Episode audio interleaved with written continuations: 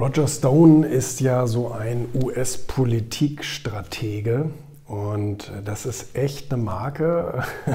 Gibt ja auch diesen Netflix-Film über ihn, Get Me Roger Stone. Wenn man eine Wahl gewinnen will, dann ruft man Roger Stone an sozusagen. Ne?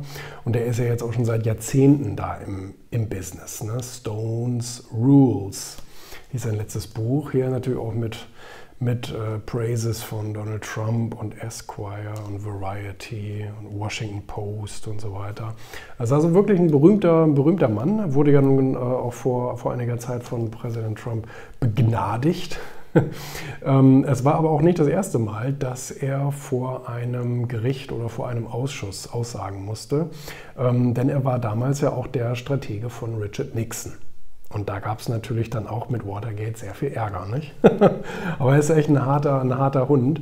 Und ähm, die meisten von seinen Regeln würde ich mich nie trauen anzuwenden. Aber einige sind zumindest sehr interessant, wenn man verstehen will, wie auch so Kommunikation und Überzeugungstechnik und so weiter funktioniert. Ne? Hier Regel 16.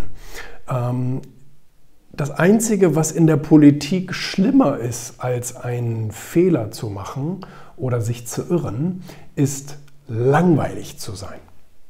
Das ist also interessant, ne? also dass, dass er sagt, mach da lieber eine Reality-Show und mach lieber ähm, äh, interessante Halbwahrheiten, anstatt dass du äh, langweilig bist. Also du kannst dich ruhig irren, du kannst ruhig irgendwas Falsches zitieren oder wie auch immer. Das nimmt man dir nicht so übel, als wenn du tot langweilig bist. Weil langweilige Leute äh, werden nicht gewählt. Und das ist im Business genauso. Ne? Also langweilige Leute werden auch nicht gebucht. Wenn du jetzt zum Beispiel daran denkst, du bist ein Speaker, Vortragstrainer, irgendwas. Ähm, wenn du langweilig bist, dann äh, wirst du nicht gebucht. Du kannst ruhig ab und zu mal irgendwelche Zahlen durcheinander bringen, aber wenn du äh, da vorne nur langweilst, dann wirst du halt nichts äh, schaffen. Ne? Oder hier zum Beispiel ähm, Regel 81 gebt nie etwas zu.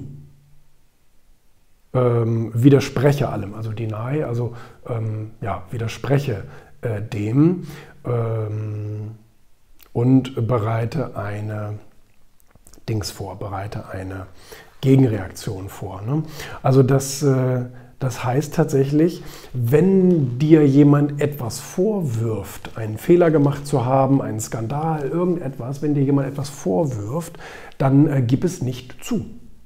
Und solange du es nicht zugibst, wird es auch nie komplette Wahrheit werden. Selbst, also das merkt man ja auch in der Kommunikation von Trump und vielen anderen tatsächlich auch, ähm, auch China jetzt mit den ganzen äh, Vorwürfen, solange du es nicht zugibst, ist es auch nicht offiziell passiert. Es sind Anschuldigungen im Raum und all solche Sachen, aber letztendlich, solange du immer das Gegenteil behauptest, ist der Zuhörer nie so ganz sicher und denkt, ja gut, irgendwie weiß ich auch nicht, an beiden Seiten könnte was dran sein, aber es ist nicht abgelegt in einem Stapel, falsch oder richtig, sondern es ist sozusagen in der Umlaufmappe, könnte man so sagen.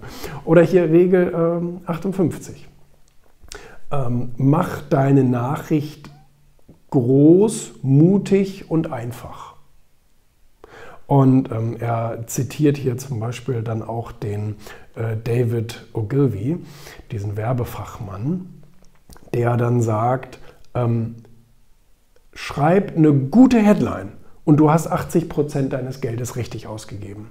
Also das heißt, es geht tatsächlich darum, dass es schnell begreiflich ist zu großem auffordert, beziehungsweise ähm, einen guten Eindruck macht und einfach, einfach verständlich ist. Insbesondere für deutsche Politiker könnte dieses Kapitel interessant sein, ähm, wenn du es einfach machst, simpel nachvollziehbar, dass man sich auch morgen früh noch daran erinnert, was der Inhalt war. Und äh, deswegen hier Überschriften. Ne? Es geht ja zum Beispiel auch immer um Wiederholung, steht ja auch drin. Ne? Äh, wichtig ist immer wieder immer wiederholen zu müssen. Und ähm, das ist schon, ähm, das, das sind äh, drei, drei ganz interessante Regeln, auch wenn man sie vielleicht nicht immer anwenden mag, weil es natürlich auch ein bisschen Mut erfordert. Da kommt ja auch eine Gegenreaktion. Ne? Es ist zumindest interessant, Mechanismen zu verstehen, finde ich. Also selbst wenn du nicht andere Menschen manipulieren willst, sage ich immer, ist es doch gut, zumindest die Manipulationsregeln zu kennen, damit du merkst, wo und wie und eventuell du selber manipuliert wirst. Ne? Aber manche Leute möchten lieber blind durch die Gegend laufen. Ne?